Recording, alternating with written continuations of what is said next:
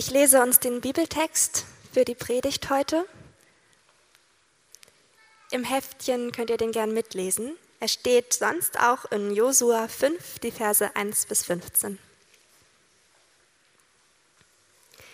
Die Amoriter westlich des Jordans und die Kanaaniter am Mittelmeer hörten, dass der Herr den Jordan aufgestaut hatte, damit die Israeliten ans andere Ufer gelangen konnten.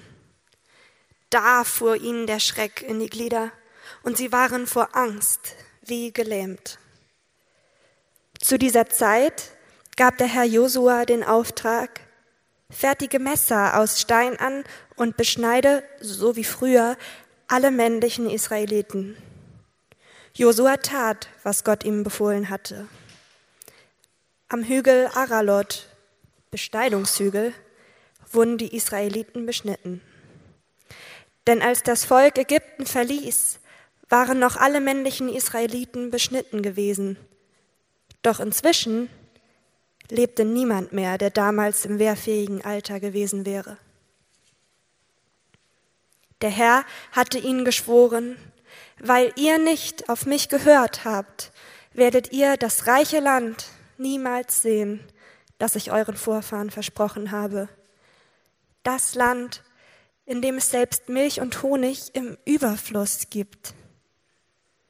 Israel musste deshalb 40 Jahre in der Wüste verbringen, bis von dieser ersten Generation keiner mehr lebte. Während die Israeliten die Wüste durchzogen, hatten sie ihre neugeborenen Söhne nicht beschneiden lassen. Nun aber wurden alle männlichen Nachkommen beschnitten, die Gott dem Volk in dieser Zeit geschenkt hatte. Das Volk blieb einige Zeit an seinem Lagerplatz, bis die Wunden der Beschnittenen verheilt waren. Da sprach der Herr zu Josua, Heute habe ich die Schande von euch abgewälzt, die seit Ägypten auf euch lastete. Deshalb nennt man diesen Ort bis heute Gilgal, das bedeutet abwälzen. Bei Gilgal in der Ebene von Jericho feierten die Israeliten am 14. Tag des ersten Monats abends das Passafest. Am nächsten Tag aßen sie zum ersten Mal etwas aus ihrem neuen Land. Brot, das ohne Sauerteig gebacken war und geröstetes Getreide. Und genau an diesem ersten Tag nach dem Passa, an dem sie etwas vom Ertrag des Landes gegessen hatten, blieb das Manna aus.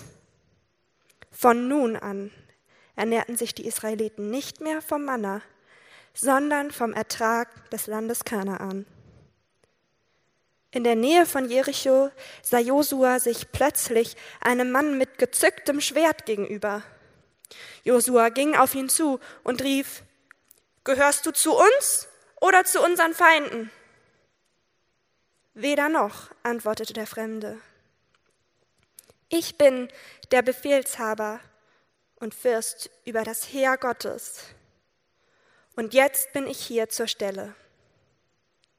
Da warf sich Josua ehrfürchtig vor ihm zu Boden.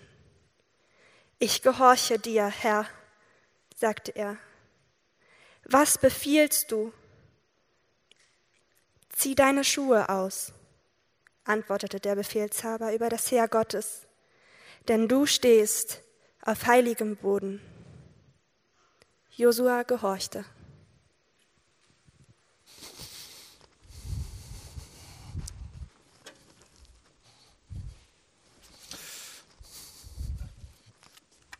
Ich würde gerne, äh, bevor wir richtig loslegen und uns den Text anschauen, nochmal äh, beten. Ähm, vielleicht merkt der eine oder andere, ich bin ein bisschen verschnupft, äh, Kopf und so weiter. Dafür bete ich auch. Und äh, meine Stimme habe ich so eingestellt, dass sie genau nach 30 Minuten aufhört.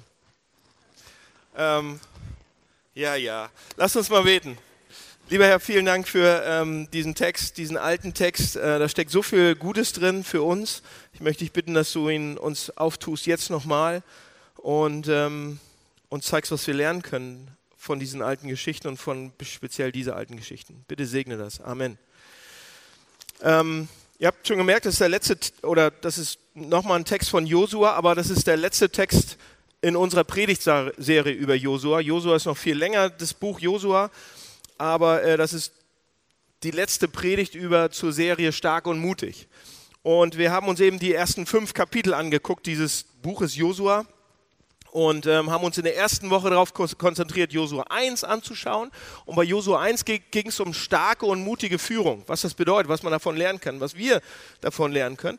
Und ähm, Woche 2, da hat Matthias eine sehr gute Predigt gehalten ähm, zu, zum Thema äh, Josua und Rahab. Äh, hört sie euch an, wenn ihr nicht da gewesen wird. Sehr gut, hat viele gute Sachen gesagt.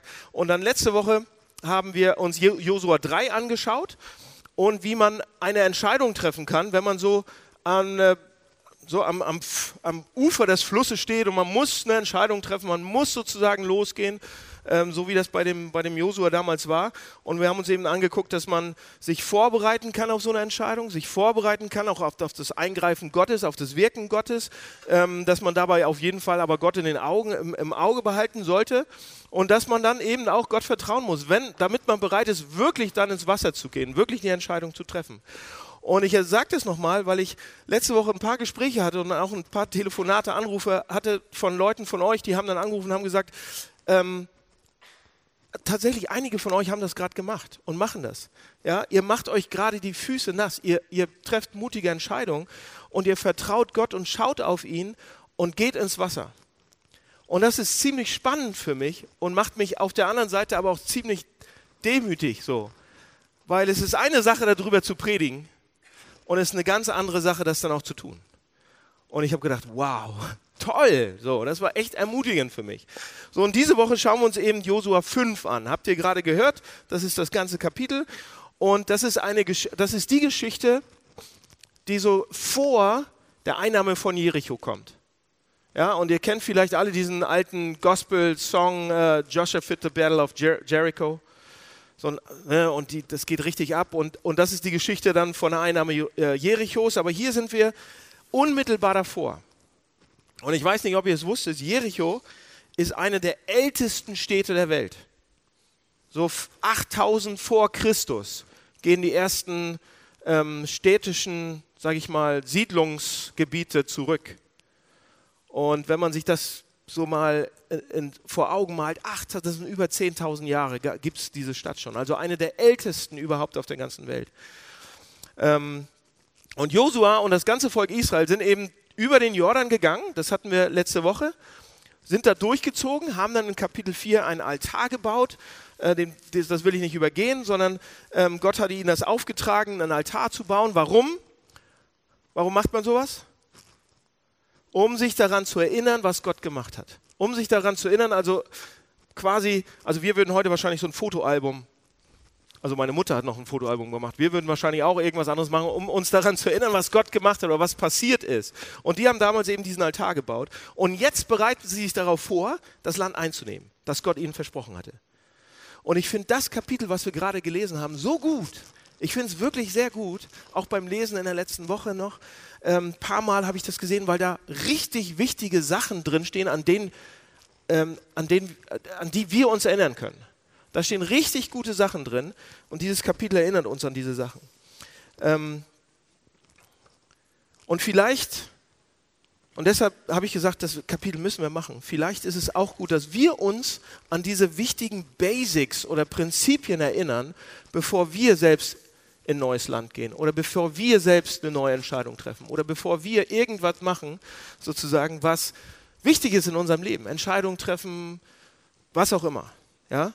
Und ähm, das sind natürlich nur drei Prinzipien, da sind viel mehr drin, aber ich habe drei für euch, sonst äh, entgleitet mir das wieder. Also lasst uns mal diese Prinzipien anschauen. Da sind grundsätzliche Prinzipien drin, die gut sind, sich daran zu erinnern, wenn man das Leben lebt, wenn man durch das Leben hindurchkommt. Das erste Prinzip ist, ähm, oder ich habe es mal unter so unter Fragezeichen gestellt. Das erste ist, da geht es darum, was ist eigentlich meine Identität? Wer bin ich? Und was meine ich damit? Ähm, ich will ja jetzt dieses Riesenfass aufmachen. Was meine ich damit? Also pass auf, nachdem Josua den, den Fluss überquert hat, den Jordan überquert hat, sagt, Josua, sagt Gott zu Josua, dass er etwas tun soll. Also Gott kommt zu Josua und sagt ihm, Josua, du, du machst jetzt was, was selbst ich würde so sagen, selbst die Stärksten härtesten, schmerzunempfindlichsten Männer zusammenzucken lässt. Ja? Josua 5, Vers 2. Fertige Messer aus Steinern beschneide, so wie früher alle männlichen Israeliten. Beschneidung.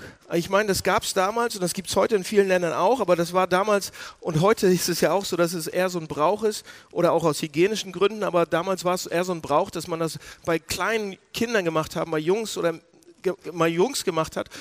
Ähm, so also aus hygienischen Gründen, als sie Babys noch waren oder dann eben später, als sie Jungs waren und zu Männern gemacht worden sind. Das haben die auch gemacht damals tatsächlich. Aber hier ist die, die Geschichte eine andere bei den Israeliten. Ja? Diese Beschneidung, die bei den Israeliten stattfinden sollte, symbolisierte ihre Identität als Gottes Bundesvolk.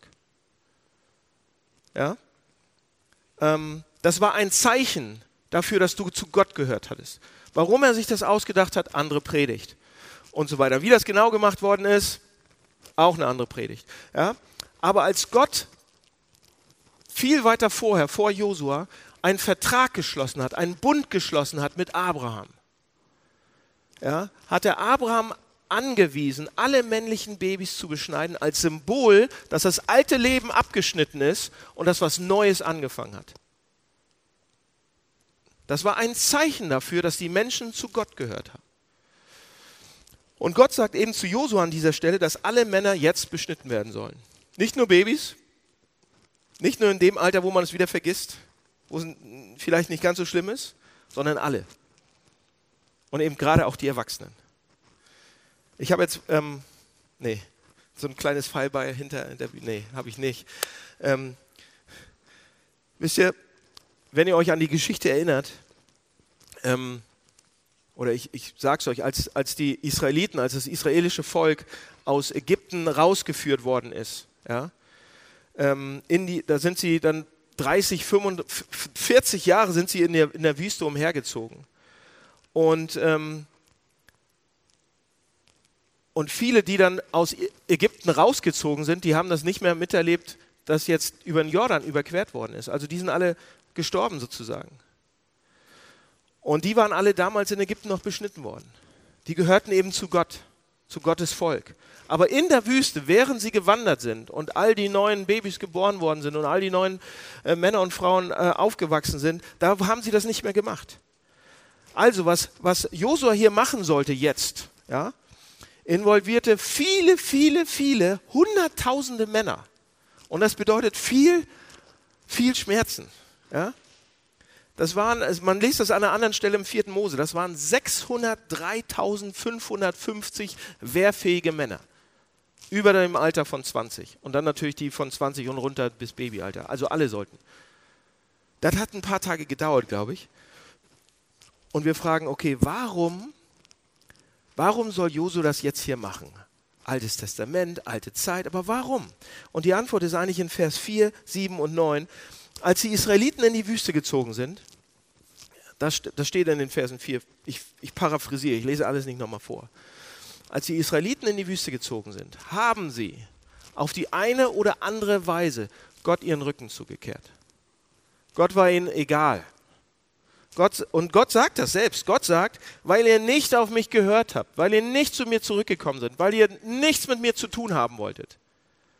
Also sie haben nicht auf ihn gehört und deshalb mussten sie umherwandern. Und zwar 39, 40 Jahre lang. Und deshalb haben die das Land erstmal nicht bekommen, das Gott ihnen versprochen hatte.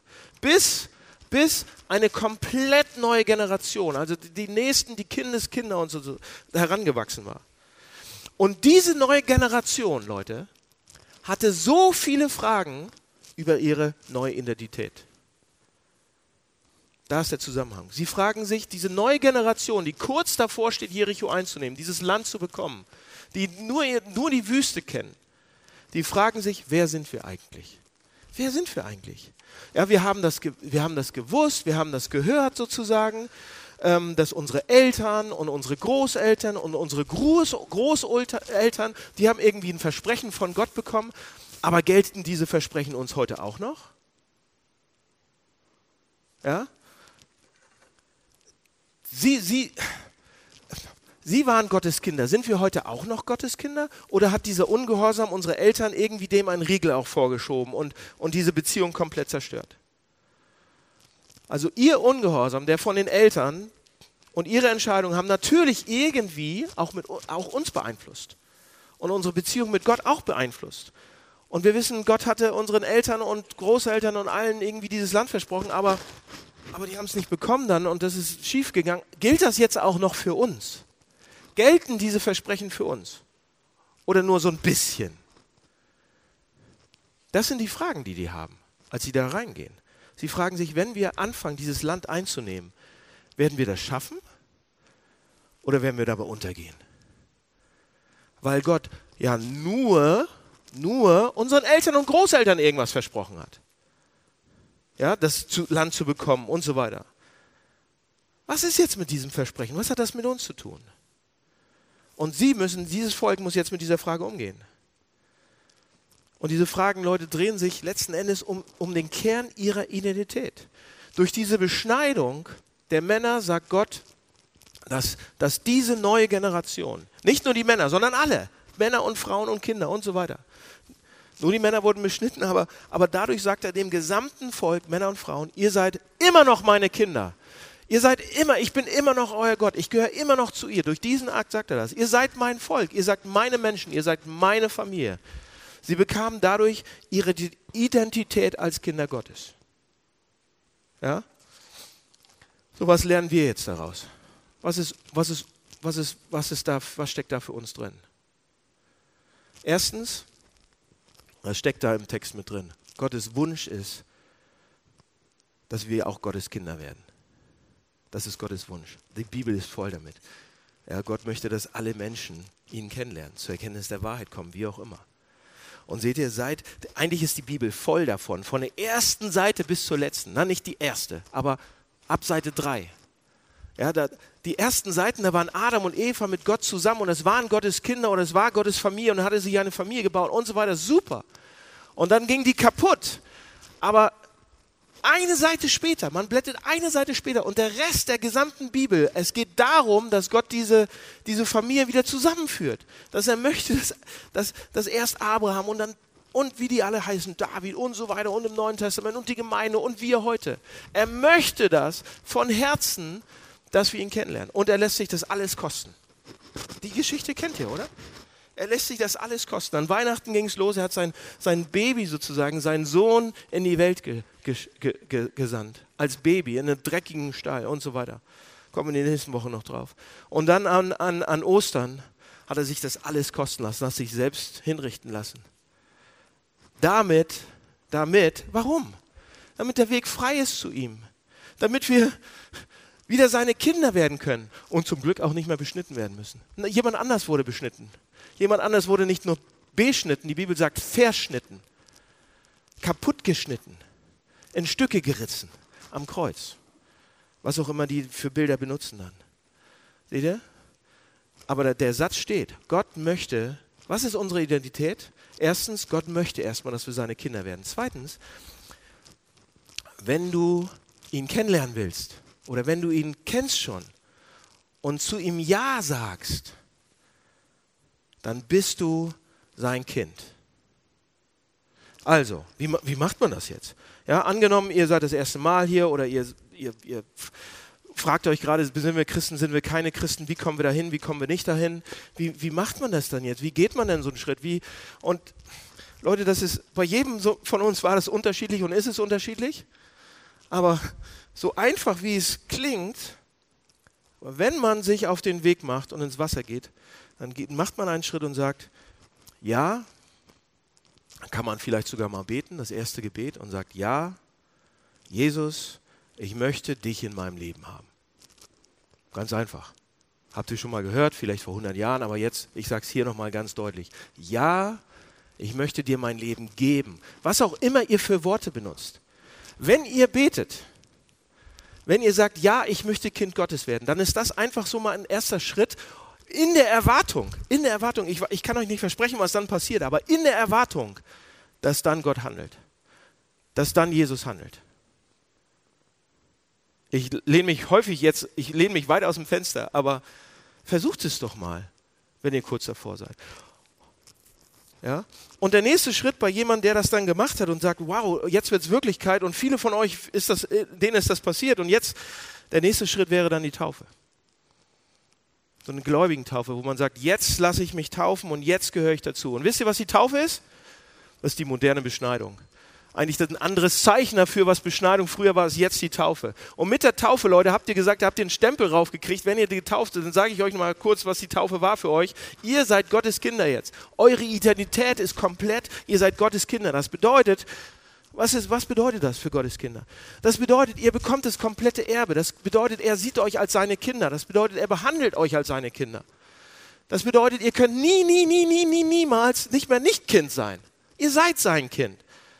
Das vergessen wir so oft, aber so. Und die dritte Sache, die damit einherkommt aus diesem Text ist, wenn wir dann seine Kinder sind, dann gibt er uns einen unglaublich großen Auftrag. Wir sind dadurch ein Teil von seinem Auftrag. Und das ist der größte und tollste Plan eigentlich, den Gott, so, den, Gott hat, den die Welt jemals gesehen hat. Und nichts kann diesen Plan aufhalten. Und die Frage ist dann, an uns, werden wir unsere Gaben, Talente, Leidenschaften, Fähigkeiten, Ressourcen, alles, was wir haben, unsere Zeit benutzen, um Gottes Plan voranzubringen? Den größten Auftrag, den die Welt je gesehen hat, diesen weltverändernden, ewigkeitsverändernden Plan? Das ist die Frage. Was ist unsere Identität? Das ist das, was Gott für uns will. Das, sind, das ist unsere Identität. Okay, zweitens. Ähm, was auch im Text noch mit drin steckt, ist, ähm, die Frage, okay, warum machen wir uns dann so viel Sorgen oder warum machen wir uns manchmal Sorgen? Ja, die zweite Sache, die hier im Text drinsteckt, an die er uns erinnert, ist, das Manna mag sich verändern, es geht ja um Manna, das Manna mag sich verändern, aber die Versorgung ist immer noch die gleiche. Und was meine ich damit? Seht ihr, die gesamte Zeit war das, war das Volk Israel durch die Wüste gelaufen und Gott hat sie versorgt. Und hat ihnen jeden Morgen als sie dann rumgemurrt haben, irgendwann hat er ihnen jeden Morgen Manna gegeben. So eine trockene, wie Honig schmeckende Substanz. Vielleicht, vielleicht sowas ähnlich wie Smacks. Aber dann auch viel, viel, viel besser als Smacks. Ich weiß nicht, ich kann mir das nicht anders vorstellen, aber jetzt wisst ihr was. Es war nicht Smacks. Zitiert mich bitte nicht. Es war nicht Smacks, aber so ähnlich. Ja? Und Gott ließ das jeden Morgen um das Lager herumfallen und sie sollten nicht genug für den Tag aufsammeln, aber nur für den einen Tag, wenn sie mehr gesammelt haben, würde es schlecht werden. Und er sagte, ich möchte, dass ihr mir vertraut, dass ich, dass ich euch heute versorge, aber dass ich euch morgen auch versorge. Und am Morgen aufs Neue versorge. Sammle für heute und vertraue für morgen. Und die haben das tatsächlich 40 Jahre lang gemacht. Sie haben Gott für die tägliche Versorgung vertraut. Jeden Tag. Und am Samstag dann für Sonntag mit. Oder Freitag für Samstag. Ne? So, und als die Israeliten dann über den Jordan gezogen sind, hörte das Manna auf. Josua 5, 10 bis 12. Lesen wir das. Ja? Und dann, das hörte auf. Es ist einfach gestoppt und dann haben sie das erste Passa gefeiert. Das sie seit Jahr eigentlich, eigentlich das erste Passa, was sie im neuen, also das erste Fest, was sie gefeiert haben. Und auch erst das dritte, seit sie aus Ägypten wegge weggegangen sind. Also 40 Jahre lang erst das dritte Passa jetzt. Und das bedeutet, ähm, also das, ich glaube, das letzte Passa hatten sie gefeiert am Berg Sinai, als sie die zehn Gebote bekommen haben und so weiter. Und ähm, davor in Ägypten eben, als sie aufgebrochen sind. Und dann eben hier das nächste erst. Und Leute, das Passafest hat so viele verschiedene Bedeutungen und hat so viele ist im Kern. Im Kern ist es aber ein Eingreifen oder ein Fest für das Eingreifen Gottes. Dass man das wunderbare Wirken Gottes sozusagen feiert. Ja, und da haben sie sich daran erinnert, das wunderbare Einschreiten Gottes aus ägyptischer Gefangenschaft, dass sie, dass sie, dass sie sozusagen herausgeführt worden sind, 40 Jahre lang, ähm, dass Gott sie versorgt hat. Also es war eine Feier, dass sie sich erinnert haben, eine Feier, eine Party für Gottes wunderbares Eingreifen. Ja? Und, ähm, und sie feierten also das Passa und danach haben sie etwas gemacht, was sie 40 Jahre lang, Jahre lang nicht gemacht hatten. 40 Jahre lang. Nämlich für das erste Mal, für das allererste Mal seit 40 Jahren essen sie nicht mehr Manna, sondern etwas anderes. Stellt euch das mal vor. 40 Jahre lang Manna und dann essen sie die Früchte des Landes. Geröstetes Getreide, Brot nicht aus Sauerteig, also Brötchen und Weizenbrot. Das hört sich jetzt vielleicht nicht besonders toll an, aber wenn man 40 Jahre lang Manna gegessen hat, dann ist das hier ein Festessen. Ja? Könnt ihr euch das vorstellen? Wie die sich gefreut haben müssen so? dass sie nach 40 Jahren nicht immer das Gleiche essen, jetzt was Neues essen? Und egal, Leute, egal was es ist, und ich könnte jetzt ganz viel erzählen über leckeres Essen und meine Lieblings. Egal was es ist, wenn ihr das 40 Jahre lang esst, seid ihr froh, wenn es irgendwas anderes mal gibt. Ja? Ich meine, ich 20 Jahre Pizza, okay, könnte ich mitleben, aber 40 Jahre schaffe ich nicht. Ja? So, und am nächsten Tag kommt eben kein Manner mehr. Das erste, also 40 Jahre Smacks, ne? Du sagst. Das erste Mal in 40 Jahren wachen sie morgens auf und die Versorgung Gottes ist weg. So sieht es zuerst aus. Da liegt nichts mehr auf dem Boden. Und obwohl sie nicht, noch nicht wirklich im Land drin sind und noch keine einzige Schlacht geschlagen haben, sind sie, sie sind ja nur über den Jordan gezogen, obwohl sie noch nichts angepflanzt haben, nichts gemacht haben, nichts geerntet haben. Gott versorgt sie immer noch. Er versorgt sie auf eine andere Art und Weise. Das Manna hat aufgehört, aber die Versorgung geht weiter. Und ich glaube, Leute, um zu uns zu kommen, ich glaube, die meisten von uns werden nervös, wenn das Manna irgendwie aufhört. Ja? Gott versorgt uns auf eine bestimmte Art und Weise. Uns als Kirche, euch, euch individuell, unser Land. Gott versorgt uns auf eine bestimmte Art und Weise. Und wenn sich das verändert, dann wird es ein bisschen unheimlich. Oder wir werden sogar, das ist sogar beängstigend. Ja? Und vielleicht ist der eine oder andere von euch gerade auch in so einer Zeit. Und der Grund, Leute, wisst ihr warum? Der Grund, warum das so beängstigend ist? Lass mich, lass mich, lass mich kurz persönlich werden. Der Grund, warum das so beängstigend ist für mich, ist, wenn wir in so einer Zeit, wenn das Manna aufhört, wenn Gottes Versorgung so auf diese Art und Weise aufhört, dass ich mich in, der, in dieser Zeit, in so einer Zeit, mehr auf das Manna fokussiere, als auf den, der das Manna schickt. So geht es mir. Ja? Kognitiv weiß ich, dass alles von Gott kommt. Dass, er, dass ich alles, was ich habe, kommt von ihm aber auf einem emotionalen Level fokussiere ich mich in der Zeit mehr auf das Manna als auf den, der das Manna schickt. Ja? Ich habe einen unglaublichen Beispiel, ich habe einen unglaublich tollen Job. Ich liebe meinen Job ohne Ende. Und ich weiß auch, wer mir den gegeben hat, wem ich das zu verdanken habe und so weiter und so weiter und so weiter. Aber es passiert häufig, ja, wenn da, wenn da unregelmäßig oder wenn ich in den nächsten Level komme und wenn ich was dazulernen muss und wenn es so kracht und knickt und knackst und überall, dann konzentriere ich mich mehr auf meinen Job als den, der mir den Job gegeben hat und der den möglich macht. Ja? Das ist jetzt bei mir. Ich weiß nicht, wie es bei euch ist. Oder mit Geld. Ja? Oder, oder mit, mit einem Partner. Oder mit Kindern Und am meisten merkt man das an den Dingen, die man dann bekommen hat, vielleicht sogar. Und vorher bittet man drum und sagt, Gott, Gott, Gott, gib mir das. Und zehn Minuten später, man hat es und die sind selbstverständlich. Und man konzentriert sich dann nur darauf, wenn es dann nicht mehr funktioniert. Und dann ist man überall da drauf und, und konzentriert sich, konzentriert sich, konzentriert sich auf das Mann, aber nicht auf den, der es gibt. Ja? Also ich tendiere dahin, mich auf die Versorgung zu fokussieren und nicht auf den Versorger. Und ich kann euch jetzt nicht sagen, wenn ihr in solchen Zeiten gerade seid, kann ich euch nicht sagen, was jetzt die Angst oder Unsicherheit irgendwie in solchen Zeiten wegzaubert.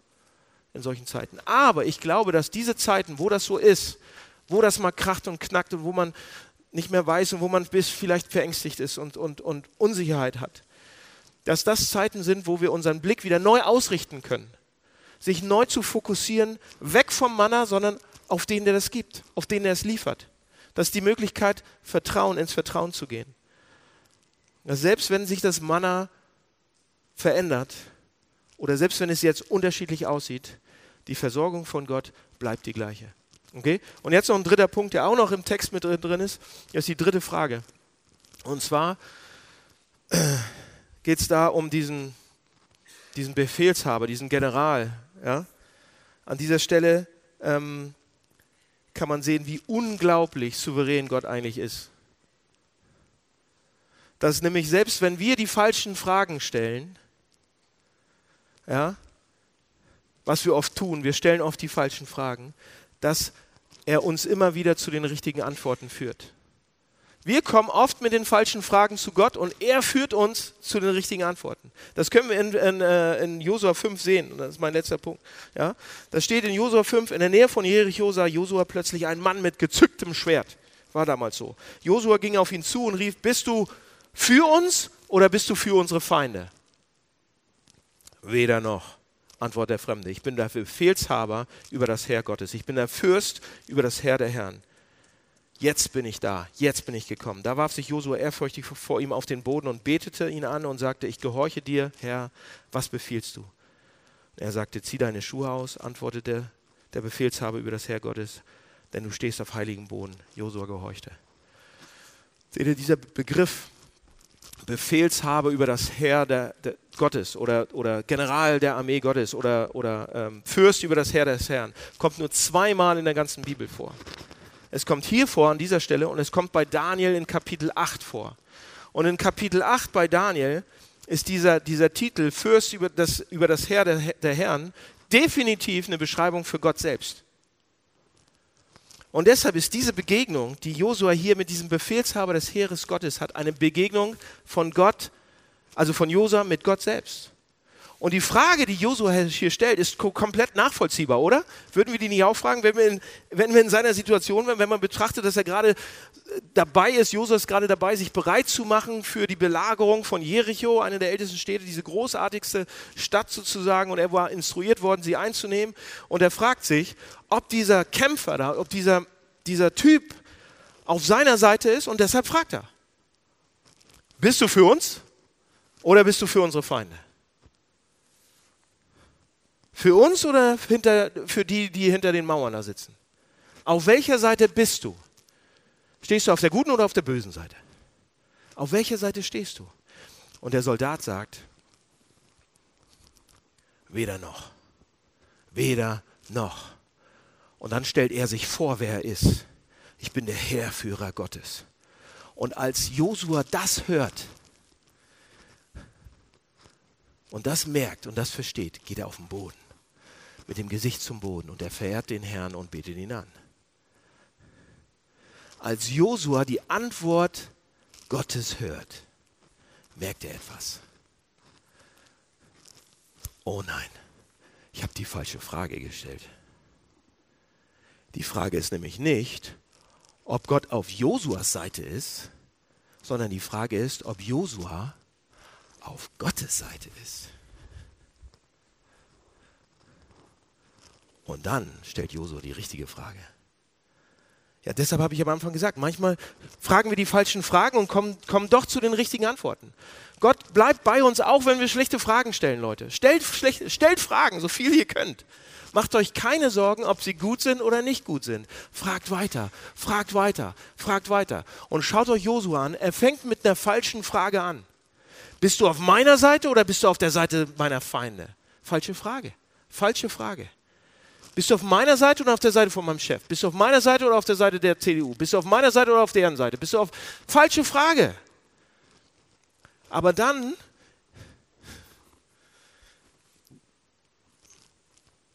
Dann bewegt er sich hin auf Gottes Seite und das führt ihn zur richtigen Frage, zur besseren Frage. Und die Frage, die er dann stellt, ist, was redet mein Herr? zu seinem Knecht. Ich gehorche dir. Was befiehlst du? Was willst du, dass ich mache? Das ist so altes Deutsch, aber eigentlich, Gott, was möchtest du, dass ich tue? Und Gott sagt dann, er sagt nicht, tu das und das und das und das. Er sagt nur, zieh deine Schuhe aus, denn du stehst auf heiligem Boden. Und Josua gehorcht. In anderen Worten, was Gott da sagt ist, Josua, ich möchte, dass du dich demütig machst vor mir dass du erkennst, wer ich bin und du erkennst, wer du bist. Und ich möchte, dass du die Heiligkeit dieses Moments wahrnimmst, wo du gerade bist, in wessen Gegenwart du gerade bist. Mehr nicht. Er sagte nicht jetzt Jericho, dann Jerusalem, dann die ganze Welt. Hm?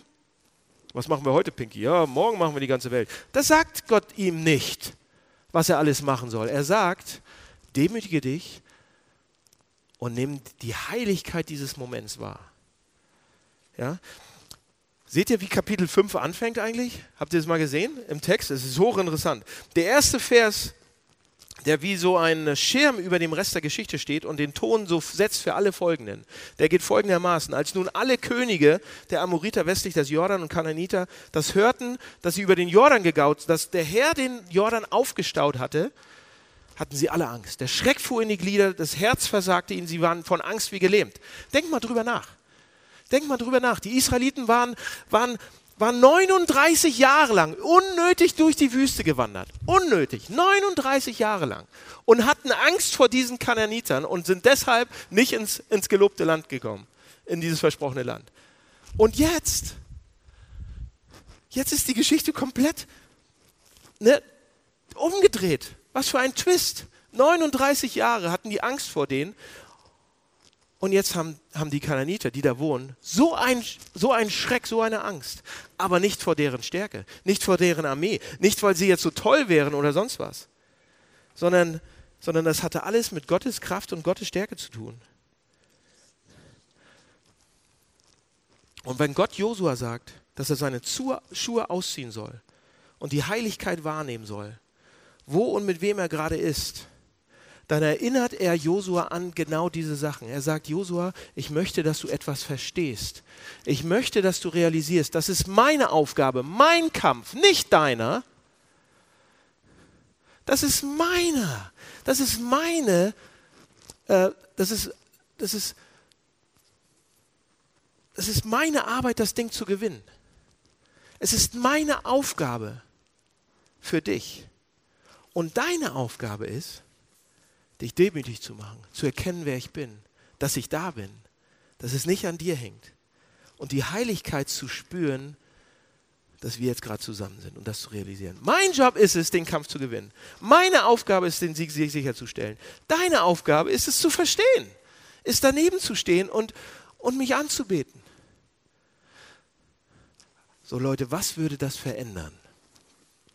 Was würde was würde sich verändern, wie wir mit Menschen umgehen, wenn wir uns so verhalten wie Josua? Was würde sich verändern, wie wir mit Menschen umgehen? Selbst mit sehr, sehr, sehr schwierigen Menschen. Und jetzt zeigt mal kurz nicht auf den anderen. ja? Was würde sich verändern in der Art und Weise, wie wir mit Menschen umgehen, wenn unsere Haltung, unsere vorrangige Haltung wäre, uns demütig zu machen vor Gott und seine Heiligkeit wahrzunehmen, zu erfassen? Was wäre, wenn der, wenn der Zweck von jedem Treffen, was wir haben, von jedem Meeting, was wir haben, von jedem, wenn wir Leute treffen, egal auf wen wir treffen, egal wie das wird, wenn wir merken, dass der vorrangige Zweck nicht ist zu gewinnen, lasst Gott sich um das Gewinnen kümmern. Lasst Gott die Kämpfe kämpfen. Rechnet damit, dass er für euch kämpfen will. Er will. Lasst Gott das sicherstellen der hauptsächliche Grund, der primäre Grund in diesem Aufeinandertreffen, in unseren Aufeinandertreffen, was ist, ihr fragt jetzt, was ist denn unsere Aufgabe in so einem Treffen, wenn wir, wenn wir untereinander uns begegnen? Wisst ihr was? Der hauptsächliche Grund für uns ist es, in jedem, den wir treffen, den anderen zu lieben. Den anderen Menschen zu lieben. Selbst wenn der andere mein Feind ist. So Leute, was würde sich verändern? Wie würden die Dinge sich verändern, die wir sagen, die wir tun, die Gespräche, die wir führen, in allen Beziehungen? Wie würde der Ton sich verändern in unseren Gesprächen mit unserem Ehepartner, mit unserem Ehemann, mit unserer Ehefrau? Wie würde der Ton sich verändern mit unseren Kindern, mit unseren Kollegen, Nachbarn, Freunden, mit unseren Feinden, Konkurrenten, was auch immer? Mit Leuten, die unterschiedlich denken, Leute, die vielleicht genauso denken oder sonst was aber auch mit Leuten, die sehr, sehr, sehr, sehr, sehr anders denken als wir. Was würde sich verändern? Wenn unsere Verhaltensweise nicht unbedingt die wäre, dass wir gewinnen müssen, dass wir Recht haben müssen. Ihr glaubt, Leute, Beispiel, ihr glaubt gar nicht, wie viele Gespräche ich habe in der letzten Zeit, ähm, wenn es nur mal um die Ehen geht, in unserer, nur in unserer Gemeinde und Freunde. Die Ehen fliegen auseinander. Und es ist in erster Linie, weil es um Gewinnen und Verlieren geht, weil es darum geht, seinen Standpunkt klar zu machen und seinen Punkt durchzudrücken, sich anzuschwärzen oder, oder irgendwie sich gegenseitig sogar schlecht zu machen. Das liegt ja nicht an mir. Leute, was würde sich verändern? Was, wenn unsere Haltung Liebe wäre? wenn unsere Haltung demütig wäre. Wenn unsere Haltung demütig wäre und egal wem ich begegne und worum es geht, dass die Begegnung heilig ist. Dass wenn ich ein, ich habe ein heiliges Gespräch mit meiner Frau auf dem Weg nach Hause. Ich habe ein heiliges Gespräch mit meinem Ehemann auf dem Weg nach Hause. Ich habe ein heiliges Gespräch mit meinem Kollegen. Ich habe eine heilige Sache da. Was würde sich verändern? Und ihr fragt, wie sollen wir das schaffen dann? Das ist ganz toll. Und Jesus sagt es ja auch, ja, überall. An der Liebe zueinander werden sie euch erkennen übrigens, ja. Das ist unmöglich. Werd mal realistisch, Pastor, Prediger. Wie soll das gehen? Seht ihr, wie das geht hier im Text? Es geht ja. Josua wird demütig, kniet sich hin, weil er da so einen Typen vor sich stehen hat, mit einem gezückten Schwert. Und jetzt ist meine Frage, wer ist das? Wer ist das? Das ist die Antwort, wie wir das schaffen können. Wer ist dieser Mann, der da steht? Wer ist dieser Fürst des Heeres, des Heeres des Herrn? Wer ist dieser Befehlshaber? Wer ist dieser General? Es ist Gott, habe ich gesagt, ne? Jetzt die Frage, aber wer ist es von Gott jetzt? Ist es Gott der Vater? Ist es Gott der Sohn? Oder ist es Gott der Heilige Geist? Wisst ihr, wer das ist? Wisst ihr, wer da steht? Das ist Jesus Christus. Jesus Christus, der sagt, folge mir, demütige dich vor mir, komm mit, sei auf meiner Seite, ich kämpfe für dich. Ich kämpfe für dich. Ich kämpfe die Schlacht für dich, ich kämpfe an deiner Stelle. Ich werde sogar den ultimativen Kampf für dich kämpfen gegen Tod, Sünde, Hölle, Teufel, Ungerechtigkeit, alles. Und ich werde gewinnen. Und wenn ich gewinne und du auf meiner Seite bist, was bist du dann? Was hast du dann? Du hast auch gewonnen. Ja? Seht ihr das Kreuz, unser Symbol, das Kreuz, das Symbol der Kirche, die Sache, über die wir im Hamburg-Projekt die ganze Zeit reden. Das Kreuz ist die ultimative Form davon, von dieser Geschichte, weil am Kreuz, was passiert am Kreuz? Am Kreuz hat Jesus Christus den ultimativen Sieg sichergestellt.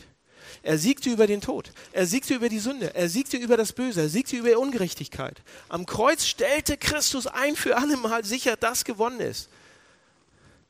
Die ganze Bibel ist voll davon, dass als Jesus Christus dort am Kreuz war, dass er gewonnen hat in dem Moment, wo das passiert ist. In dem Moment. In dem Moment, wo es aussah, als wenn er verliert, hat er gewonnen. In dem Moment, in dem Satan sagt, ah, ich habe gewonnen, sagt Gott, warte mal, warte mal, nein, ich habe gewonnen. Siehst du das? Was du denkst, was für dich wie ein Sieg aussieht, ist wirklich keine Niederlage vor dich. In diesem Moment wurde gewonnen. In diesem Moment hat Jesus Christus gewonnen. Und deshalb die Frage, ist die Frage nicht, oh, wer ist auf meiner Seite? Bist du auf meiner Seite? Und, und wer gewinnt diesen Kampf? Nein, nein, nein. Wir müssen die Kämpfe nicht kämpfen. Die Frage ist nicht, gewinnen wir den Kampf und wer ist auf meiner Seite? Die Frage ist, wie bringen wir uns in Einklang mit demjenigen, der bereits den Sieg sichergestellt hat? Wie bringen wir uns in Einklang mit Jesus Christus? Das ist die Frage. Werden wir uns demütig machen? Werden wir sagen, ich kann es nicht, ich habe keine Chance ohne dich, Jesus?